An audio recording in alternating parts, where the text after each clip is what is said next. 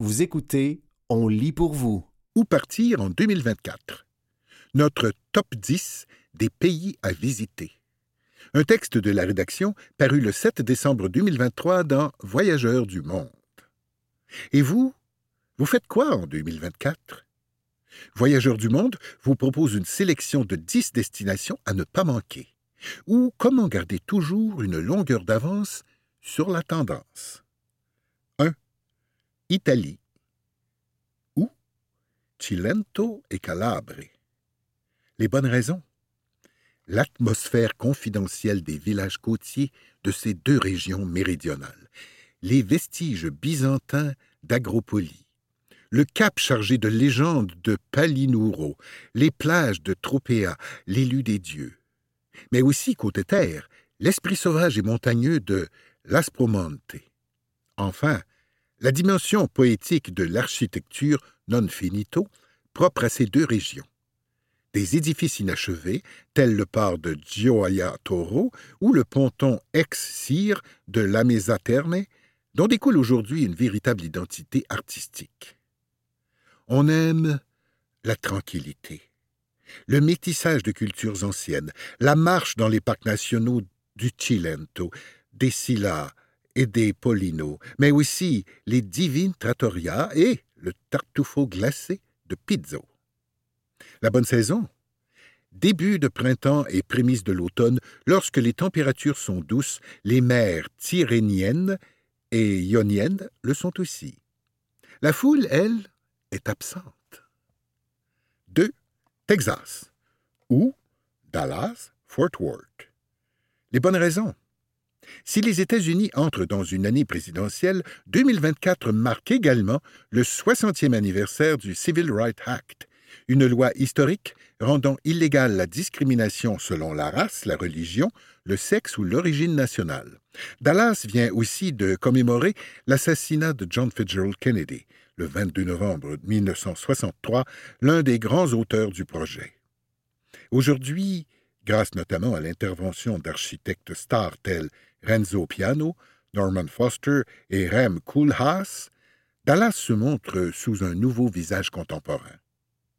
On aime la tournée du monumental Cultural District de Fort Worth. 30 hectares de galeries et musées à l'image du Hammond Carter Museum of American Art, qui réunit les plus grands artistes américains, peintres, sculpteurs, photographes, d'Edward Hopper à Richard Haviden, en passant par Georgia O'Keeffe. La bonne saison?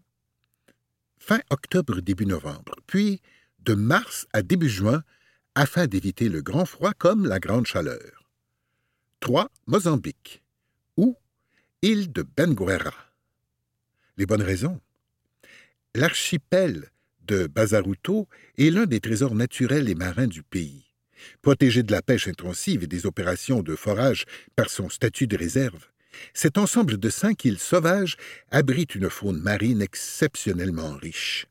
Baleines, dauphins, requins, tortues, mais aussi l'une des premières populations de dugongs au monde, l'île de Benguera héberge le siège du Bazaruto Center for Scientific Studies, BCSS, un centre de recherche marine à l'écoute des multiples écosystèmes de la zone.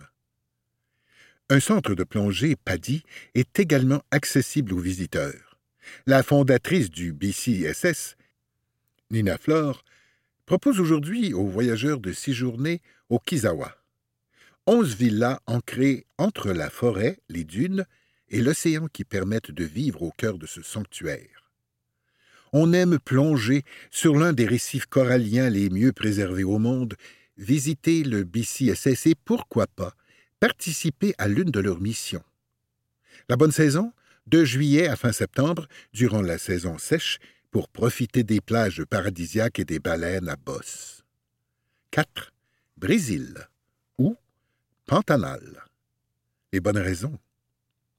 Situé au centre du pays, dans une zone peu accessible, le Pantanal représente sans doute l'écosystème le plus dense de la planète l'un des derniers grands sanctuaires de biodiversité, mais aussi la plus grande région humide du monde. Quelques 188 000 kilomètres carrés de forêts et marais, dans lesquelles vivent des milliers d'espèces endémiques telles le rare ara hyacinthe et le célèbre jaguar. On aime se fondre dans cette nature folle et d'autant plus précieuse qu'elle est touchée aujourd'hui par les sécheresses liées au réchauffement climatique. Pour mieux l'observer et la comprendre, on sillonne le parc en barque privée ou à pied, selon la saison, accompagné par un naturaliste. Le soir, on rejoint une fazenda, ancienne ferme, revisitée en cocon douillet. La bonne saison, la saison humide d'octobre à mars, facilite les déplacements par bateau. La saison sèche d'avril à septembre est parfaite pour l'observation des animaux. 5. Indonésie. Île de Roth. Les bonnes raisons? Retrouver une île indonésienne à l'état vierge ou presque. La plus méridionale des petites îles de la sonde orientale, au sud-ouest du Timor, représente l'antithèse du Bali actuel. Un retour dans l'Indonésie des 70s, piste en terre et absence de Wi-Fi garantie, qui profite d'un tourisme se résumant à quelques surfeurs baroudeurs. Et une île tranquille vivant essentiellement de la culture de la coco et des algues. Entre les villages tressés de palmes, de beaux hébergements sont sur le point d'éclore. Le très remarqué hôtel Nihi, à Sumba, ne s'y est pas trompé et prévoit sur Roth l'ouverture d'un nouveau lieu à l'été 2025. On aime retrouver le calme.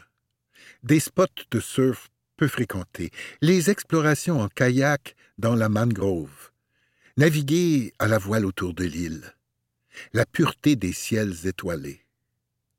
La bonne saison, si son climat rend l'île praticable toute l'année, la saison sèche est sans doute la plus agréable de mai à septembre.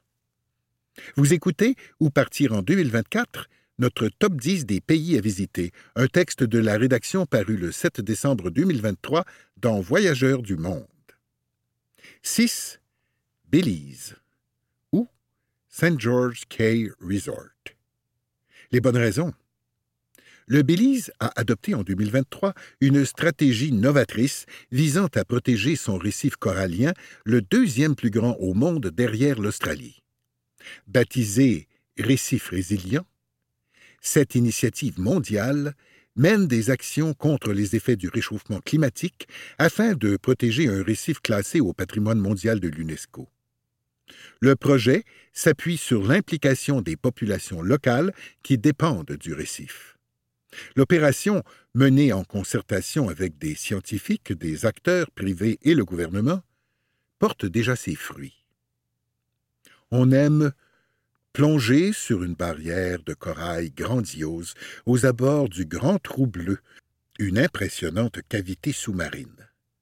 Mais aussi se pencher sur les trésors que le Belize offre côté terre, une jungle foisonnante et des sites mayas moins fréquentés que ceux du Mexique, tels Cerros, le Tulum bélisien. La bonne saison, de décembre à mai, températures douces et rares averses. Évitez le mois de mars, le plus fréquenté. 7. Fidji, ou île de Viti Vanuatu et Wakaya.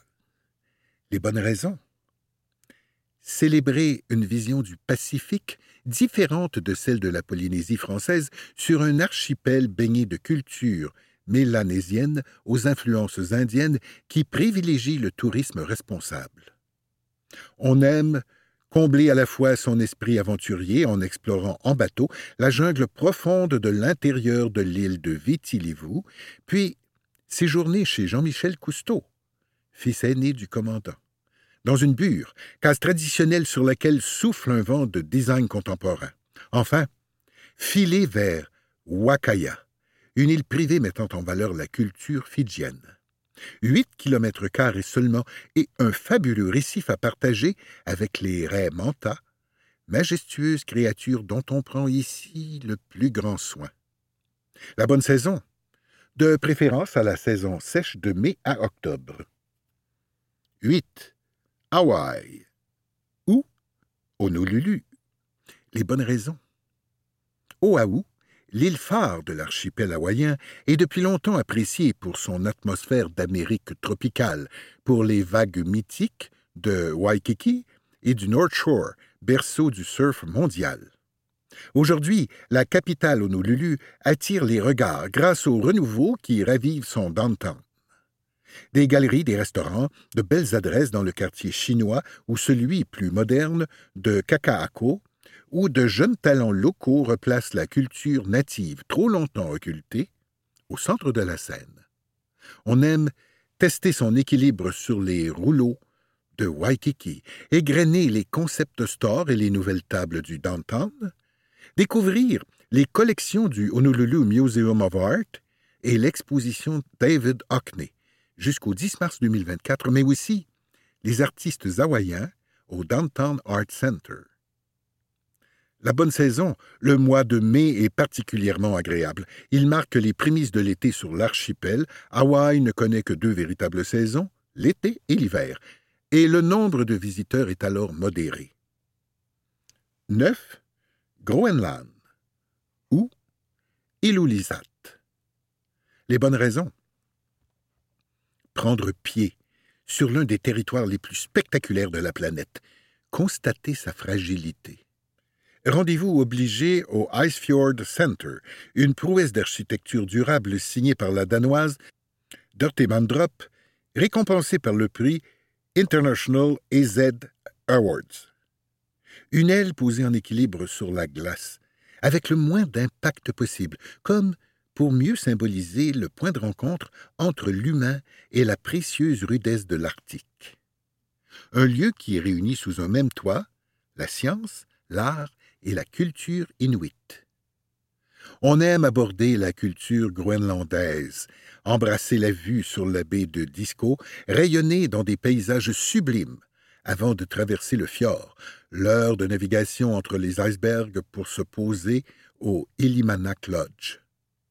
Ce bout du monde, niché dans une zone protégée par l'UNESCO, est l'une des premières colonies établies au Groenland au début du XVIIIe siècle. Aujourd'hui, le lieu abrite quelques bungalows à l'architecture moderne, un promontoire rêvé pour admirer les baleines et apprécier le silence. La bonne saison? En juin, juillet, août. Idéal pour naviguer, randonner. En septembre, pour observer les aurores boréales. 10. Andalousie. Ou Malaga. Les bonnes raisons. La mal-aimée, stigmatisé par le surtourisme et l'urbanisme barbare, se montre sous un nouveau jour. Un exemple très réussi de résurrection par l'art, grâce à quelques pépites. Son dynamisme intrinsèque en fait le nouveau centro d'un périple à travers la belle Andalousie, au cours duquel on s'autorisera volontiers quelques détours par ses villages charismatiques. Isnayar, Olvera, Pampanera ou encore El Rocchio, dont le spectaculaire pèlerinage en mai constitue un voyage en soi dans le temps andalou. On aime les peintres andalous du XIXe siècle au musée Carmen Thyssen, installés dans une maison bourgeoise historique à l'architecture fascinante, mais aussi l'antenne locale du Centre Pompidou, ancrée dans le Kubo de Daniel Buren jusqu'en 2025.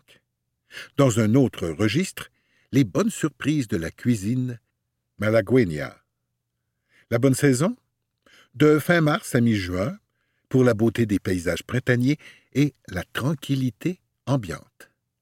C'était Où partir en 2024, notre top 10 des pays à visiter, un texte de la rédaction paru le 7 décembre 2023 dans Voyageurs du monde.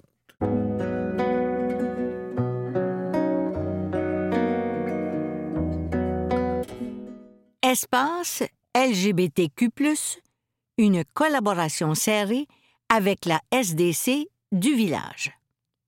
Une chronique d'André Constantin Passiour, parue le 29 novembre 2023 dans le magazine Fugue. En septembre dernier, nous vous annoncions l'acquisition de la bâtisse qui abritait autrefois les locaux des commerces Yellow et Bédo sur la rue Sainte-Catherine-Est, au coin de Saint-Timothée, par l'organisme appelé Espace LGBTQ. Le but est d'en faire un centre communautaire avec des espaces locatifs de bureaux et de rencontres pour différents groupes de la communauté LGBTQ. Le tout, et tout le monde le souhaite ardemment, à des coûts raisonnables étant donné les prix exorbitants des loyers commerciaux en ce moment dans le village. Le projet souhaité comprendrait ainsi une salle multifonctionnelle, une mezzanine et, à terme, une terrasse sur le toit pour accueillir des activités des divers organismes durant la belle saison. Inutile de dire ici que ce projet a reçu l'appui de la Société de développement commercial, SDC, du village. La SDC est impliquée depuis longtemps dans ce projet-là, même avant que soit créé réellement l'organisme Espace LGBTQ, parce que c'est important pour nous qu'il y ait un espace consacré à des organismes qui aimeraient être dans le village, mais qui ne peuvent pas trouver des locaux parce que leurs loyers sont trop chers pour eux. La SDC croit qu'en plus de la valorisation de ces adresses iconiques, de l'attraction d'une offre commerciale plus adaptée aux besoins de ses résidents et résidentes, la revitalisation du village passe aussi par le renforcement du sentiment de communauté du village. Explique Gabrielle Rondy, la directrice générale de la SDC du village. Nous l'approuvons encore plus du fait aussi qu'il se situe dans un secteur qui a besoin de revitalisation, poursuit Gabriel Rondy. Il est près du métro Berry-UQAM, donc assez accessible pour tout le monde qui va fréquenter le centre, que ce soit les gens qui y travaillent ou les personnes qui viendront pour des activités. Ce sera un bâtiment vivant, axé sur la communauté, avec une nouvelle clientèle qui fréquentera le village. Ce bâtiment-là, c'est plus qu'un simple projet immobilier, c'est aussi un millier de vies que l'on crée avec les organismes communautaires qui y logeront. Souligne pour sa part Catherine Lavarenne, la présidente du conseil d'administration d'Espace LGBTQ. Pour nous, la SDC est un partenaire depuis le début. C'est un projet qui veut s'inscrire dans un écosystème qui existe déjà avec les commerçants et commerçantes qui y sont présents et la communauté de poursuivre Catherine Lavarenne. C'est complémentaire. On sent vraiment qu'on est accueilli et on veut faire ensemble un village accueillant pour les groupes communautaires, pour leurs membres, pour des touristes, pour des gens de l'extérieur de Montréal, etc. C'est un projet positif pour le secteur.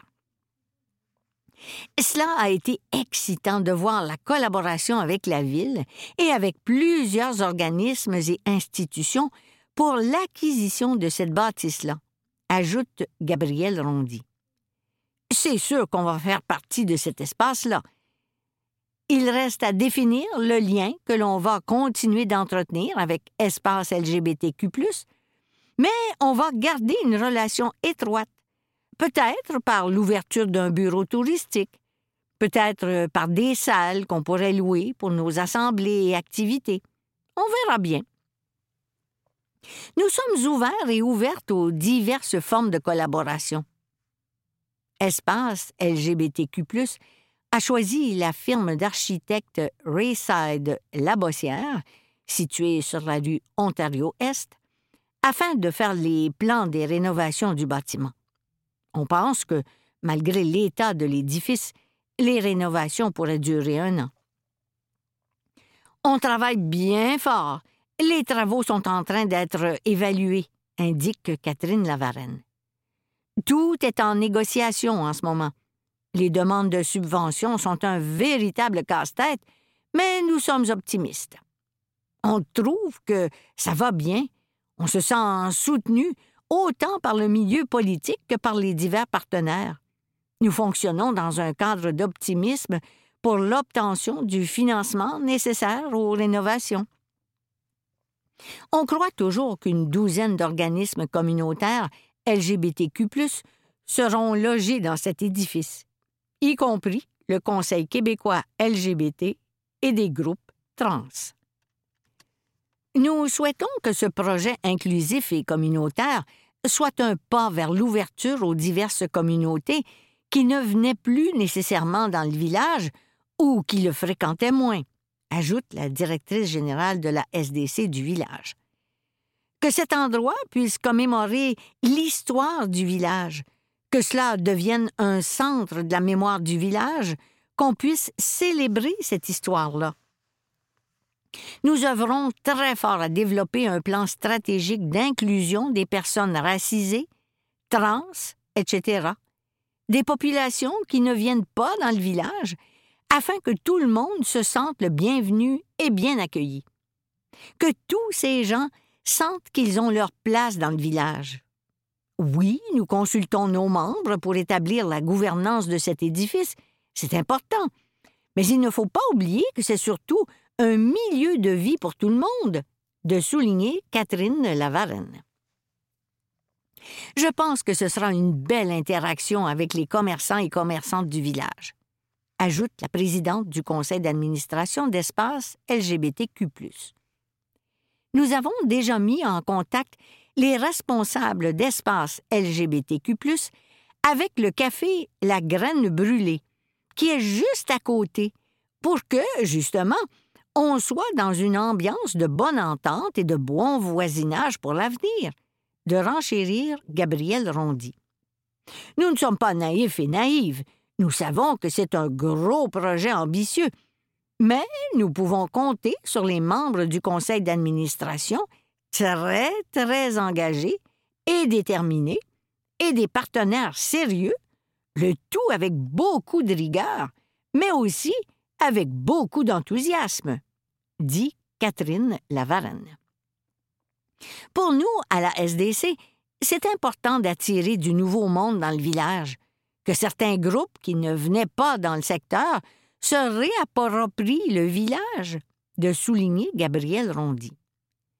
Depuis 2020, la SDC s'est donné comme mandat de faire, bien sûr, du développement économique, mais aussi du développement social, de collaborer avec les divers groupes du village et du quartier centre-sud où elle se situe. L'inclusion et la diversité sont des valeurs importantes pour nous, et c'est la même chose pour Espace LGBTQ, et on veut contribuer à la réussite de ce projet-là.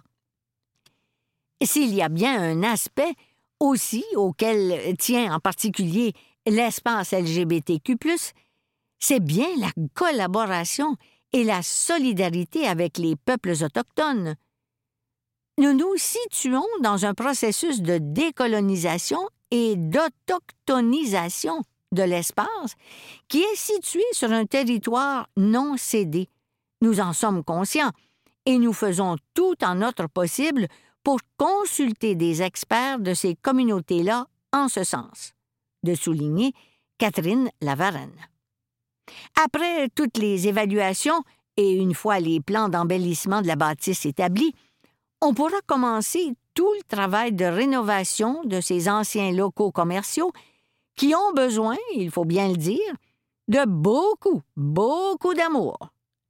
Les rénovations commenceront l'année prochaine. Notre objectif est d'ouvrir ce lieu à l'automne de 2025. C'est serré, mais nous croyons pouvoir le faire.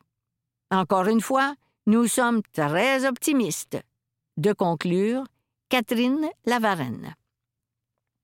C'était Espace LGBTQ, une collaboration serrée avec la SDC du village. Une chronique d'André Constantin Passiour, parue le 29 novembre 2023 dans le magazine Fugue.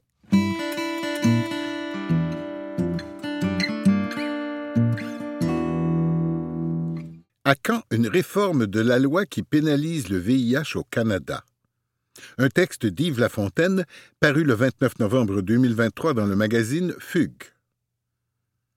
Au Canada, selon l'actuel code criminel, les personnes qui connaissent leur séropositivité au VIH, mais qui ne divulguent pas leur statut à leurs partenaires peuvent être accusés d'agressions sexuelles graves.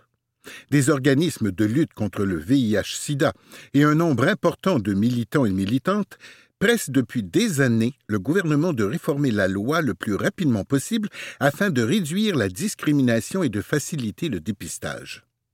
Rappelons que le Code criminel canadien stipule qu'une personne atteinte du VIH qui n'a pas divulgué sa séropositivité avant d'avoir des relations sexuelles peut être accusée de voies de fait graves ou d'agression sexuelle grave, et ce, même s'il n'y a pas eu de transmission ou que le risque de transmission était nul, CV indétectable ou négligeable.